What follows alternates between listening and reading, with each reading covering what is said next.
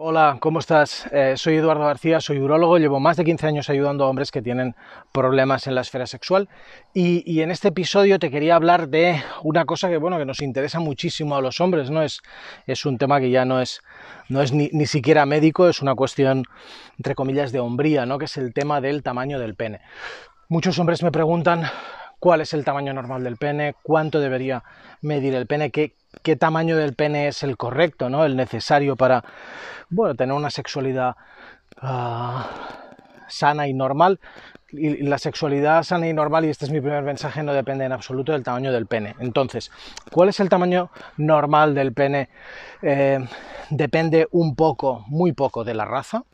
Uh, en España los estudios, eh, en general en Europa, en, raza caucásica, eh, los estudios lo que dicen es que el tamaño normal del pene está alrededor de los 12 o 13 centímetros. Eso es la media del tamaño normal del pene europeo en erección.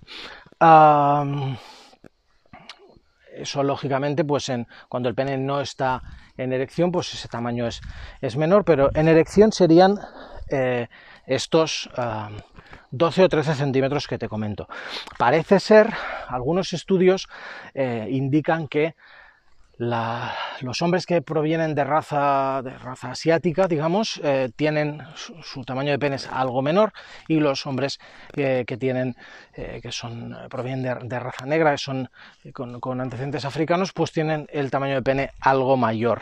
De todas maneras, y aquí te quiero hacer un inciso científico para explicarte eh, que todo esto es, es, muy discutible porque no existe una manera científicamente demostrada de cómo se tiene que medir un pene.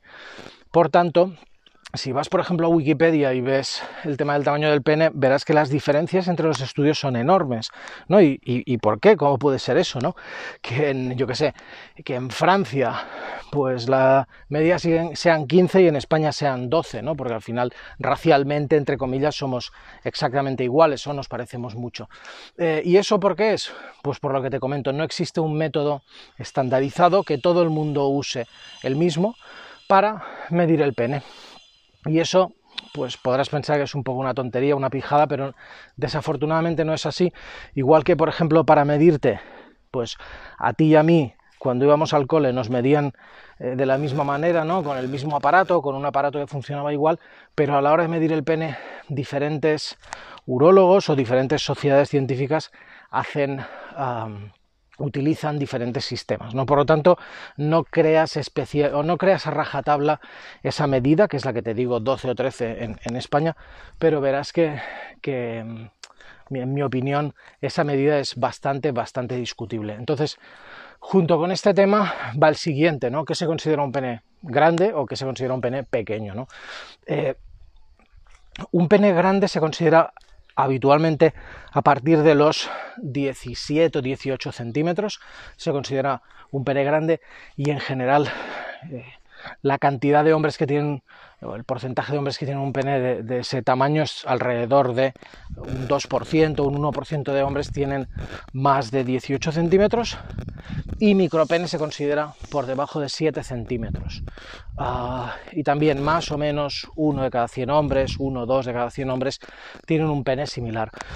De todas maneras, eh, y aquí Uh, me gusta mucho la frase de, de, mi amigo de Gabriel J. Martín, que es un, un psicólogo experto en, en sexualidad eh, homosexual en este caso, pero él sabe muchísimo de sexo, tiene un libro fantástico que habla sobre esto y del que saqué una frase que me encanta repetir a mis pacientes, que la mayoría son heterosexuales, que es que ser bueno en la cama, ser un buen amante, no tiene que ver con dominar 54 posturas sexuales y añadiría yo aquí y tener un pene enorme. Eh, ser un buen amante consiste en o tiene que ver con entender qué necesita tu pareja desde el punto de vista sexual, desde el punto de vista emocional, eh, en cada momento cuando estás teniendo sexo con esa persona. ¿no? Por lo tanto, el tamaño del pene lógicamente importa, es un... Uh, vamos a decir, es una un constructo cultural o un ítem de masculinidad, y eso hay estudios que, que, hablan sobre esto. Los hombres con el pene más grande la, espalda más ancha y la cadera más estrecha se perciben como más masculinos, más sanos, ¿no? Y eso es así, seguramente en nuestros genes tenemos impregnada esa idea, pero eh, me parece rigurosamente falso el concepto de que eh, pues el pene, sin un pene grande no se puede ser un buen amante, sin un pene grande no se puede eh, satisfacer a una mujer. Eso me parece, me parece esencialmente falso. ¿Qué dicen los datos sobre eso? ¿Qué dicen los datos sobre el tema de la, del tamaño del pene, pero desde el punto de vista de las mujeres? ¿Qué prefieren las mujeres? Los estudios lo que dicen es que parece ser que los extremos en general serían malos, es decir, un pene demasiado pequeño o un pene demasiado grande, pues producirían podrían producir o, poca sensibilidad o demasiada sensibilidad y en general lo que dicen los datos es que em, la mayoría de mujeres prefiere un, eh, pene de tamaño normal. Sí parece, eh, y es un dato que es bastante consistente en, en, los estudios que se han hecho en este tema, que las mujeres tenderían a preferir un pene grueso más que largo. ¿no? Ese sería probablemente el resumen de, todos los estudios que se han hecho sobre este tema. Ah, te voy a dejar en la, en la descripción de, esta, de este episodio un par de enlaces. Eh, uno de los enlaces es a mi post sobre Em, alargamiento y engrosamiento de pene, porque hay un montón de, se, dicen, se anuncian un montón de tonterías sobre este tema y quiero dejártelas muy muy claras.